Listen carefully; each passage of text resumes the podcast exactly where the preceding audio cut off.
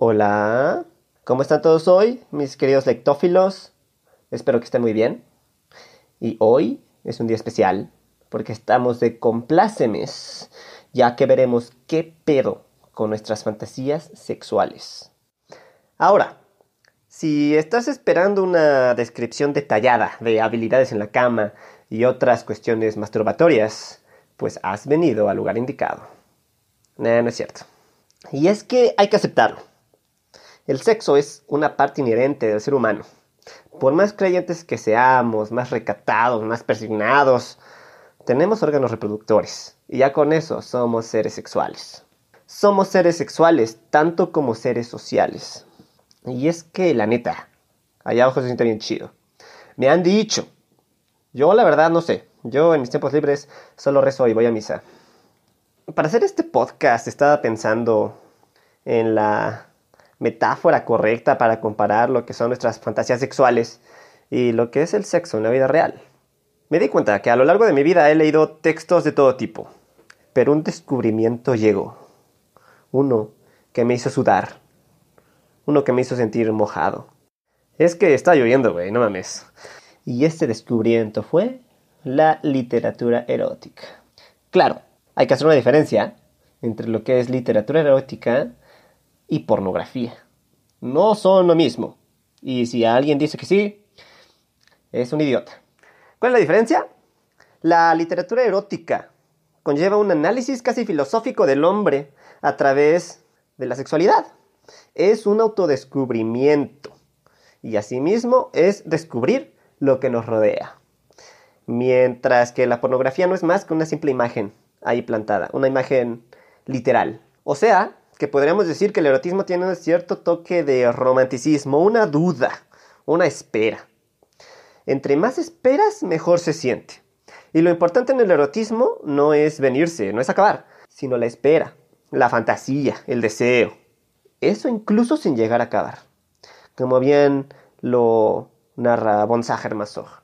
Entonces, mientras que en el erotismo lo importante es el deseo, en la pornografía, lo más importante es cerrar la ventana de Google y limpiar tu cochinero, sintiéndote miserable después de haberte manoseado viendo sexo interracial de enanos, con retraso mental, en silla de ruedas.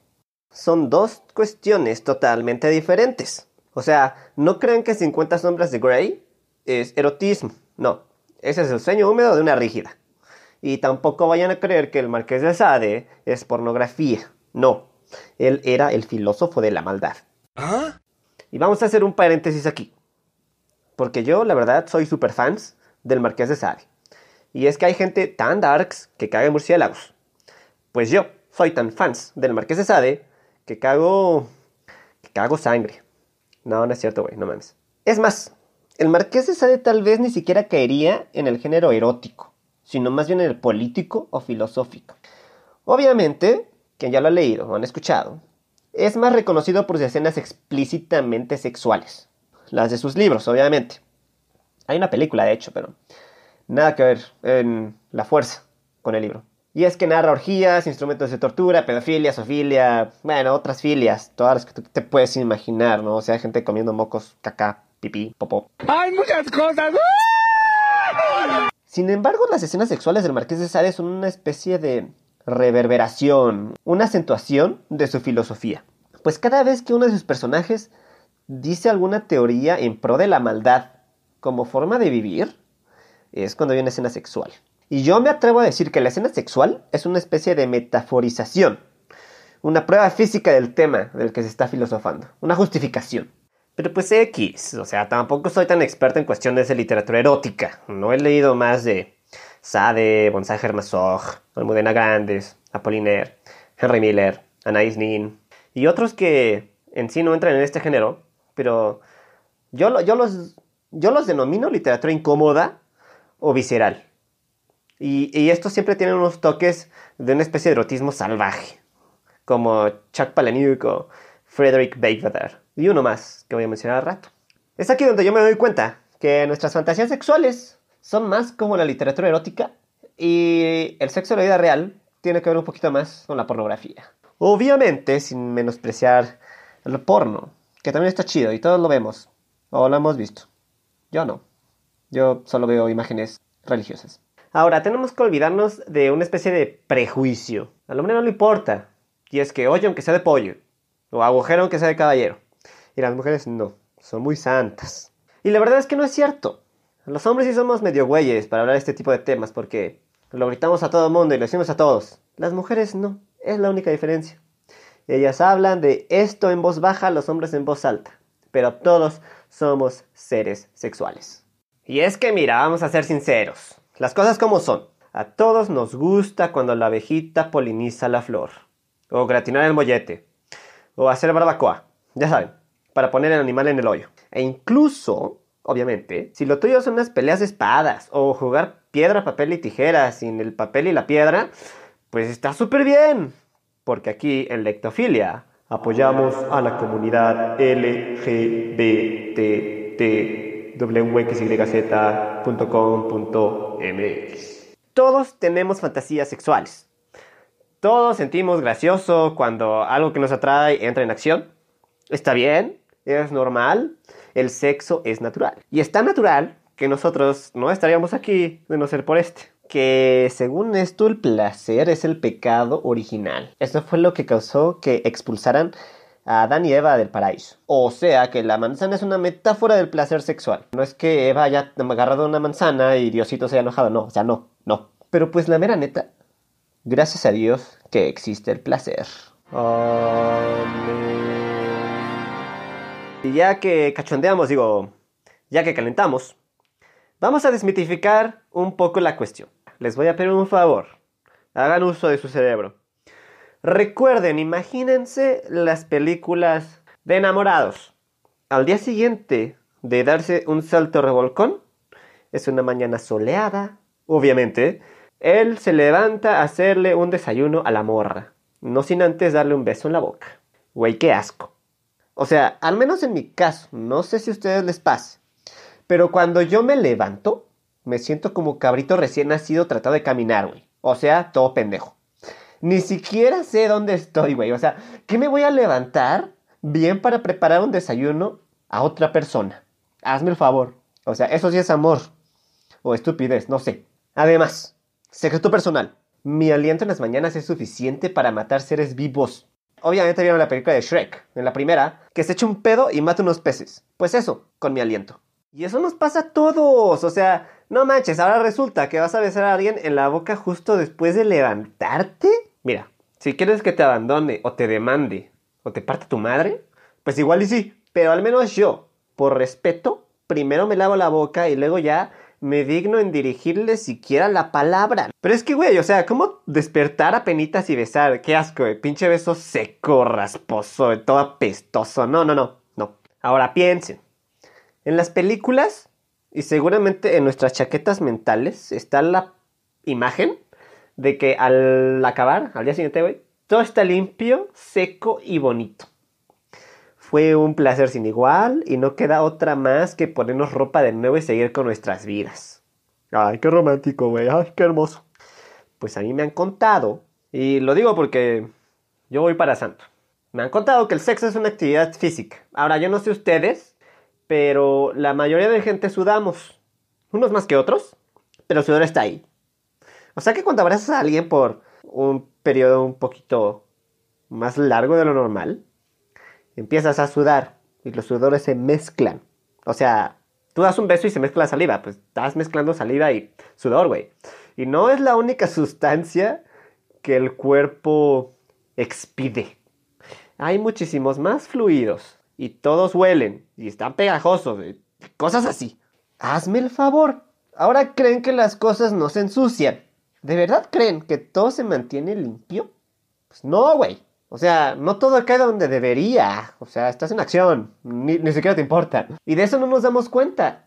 Y aparte, pues ya, pues se seca y lo dejamos ahí. Algún día habría que lavarse, obviamente. A menos que les guste dormir en sábanas con textura de cartón, pues ya es su pedo, ¿no? Pero pues de preferencia se lava. Además nos olvidamos de otra cosa. Cuando estás con alguien más, así como tú tienes un aroma particular, característico, la otra persona también. O sea, tampoco sean asquerosos y lávense allá abajo de vez en cuando. La verdad sí huele feo cuando no hay la higiene adecuada. Pero incluso si se bañan, todo tiene un olor particular. Todo huele y seguirá oliendo. Pero bueno, también a todo uno se acostumbra. Y que yo sepa, ningún cuerpo es perfecto tampoco. De hecho, conozco un güey que hace ejercicio, se ve atlético y cuando de repente te das cuenta que no tiene oreja. Ah, chingazo yo. Imagínate, vamos a poner las cosas todavía más sensuales. Cuando estás en la parchanga, cuando te besas luego hay pelos, güey. O sea, los pelos están por todos lados. Esos cabrones les han de pagar para quedarse en el peor lugar justamente al momento. Claro que si lo vemos desde otro punto de vista, después de un beso, un pelito en la boca es sinónimo de hilo dental gratis. Y nadie le puede decir no a eso. Y mira, yo aquí estoy hablando de bello, pero en los besos muchas más cosas puedes encontrarte y en todo acto sexual en general, pues bueno, nunca acabaríamos. No sé si ustedes lo sepan, yo tampoco lo sabía, pero todos tenemos pancita, ¿no? Al menos que estemos desnutridos. Hay gente con estrías, como ya dijimos, mucho vello, con piel extra, con granos.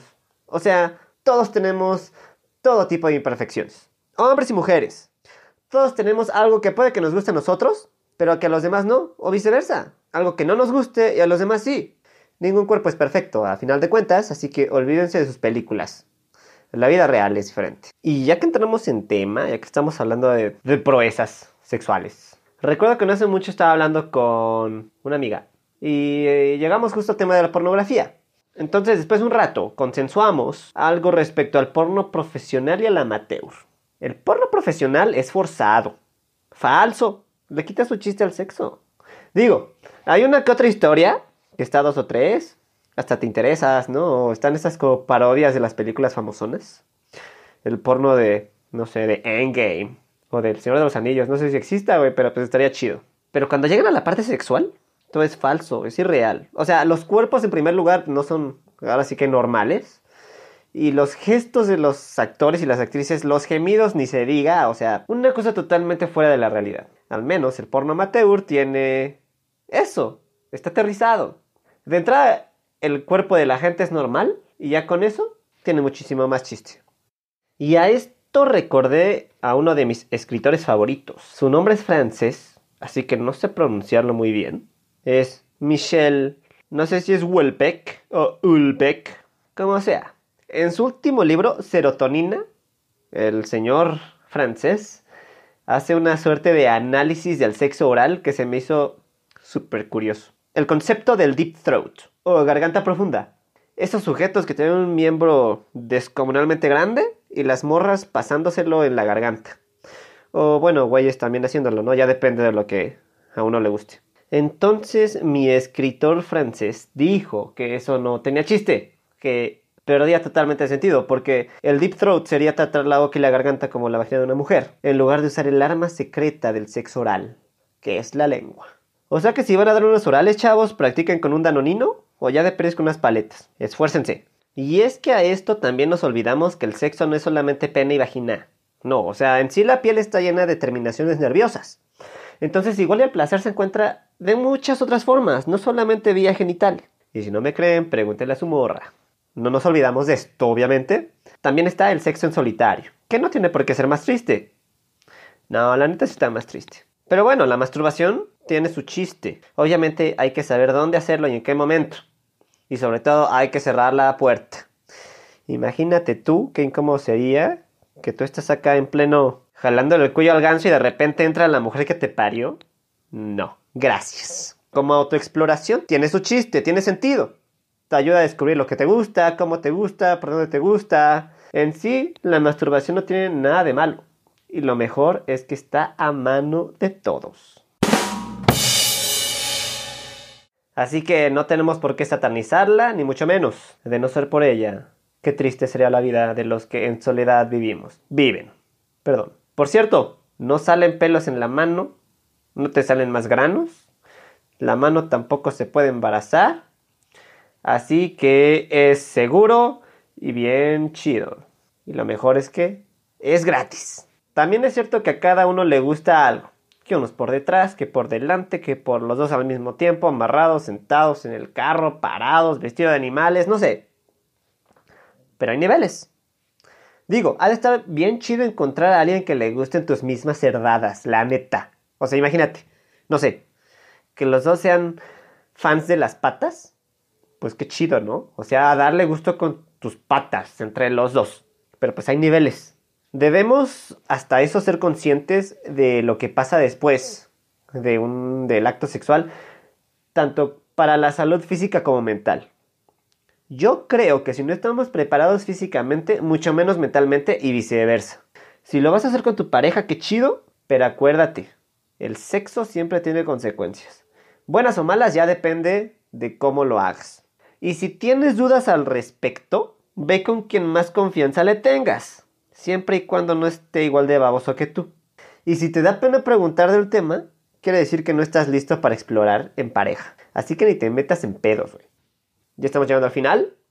Después de toda esta información y análisis reflexivos, podemos llegar a la conclusión de que sin sexo y sin masturbación definitivamente habría más guerras en el mundo. Aquí llegamos al final, mis queridos lectófilos. Espero que sus calzones estén en su lugar todavía. Esto fue ¿Qué pedo con nuestras fantasías sexuales? Nos vemos a la que sigue en este tu podcast, ¿Qué pedo con? de Lectofilia.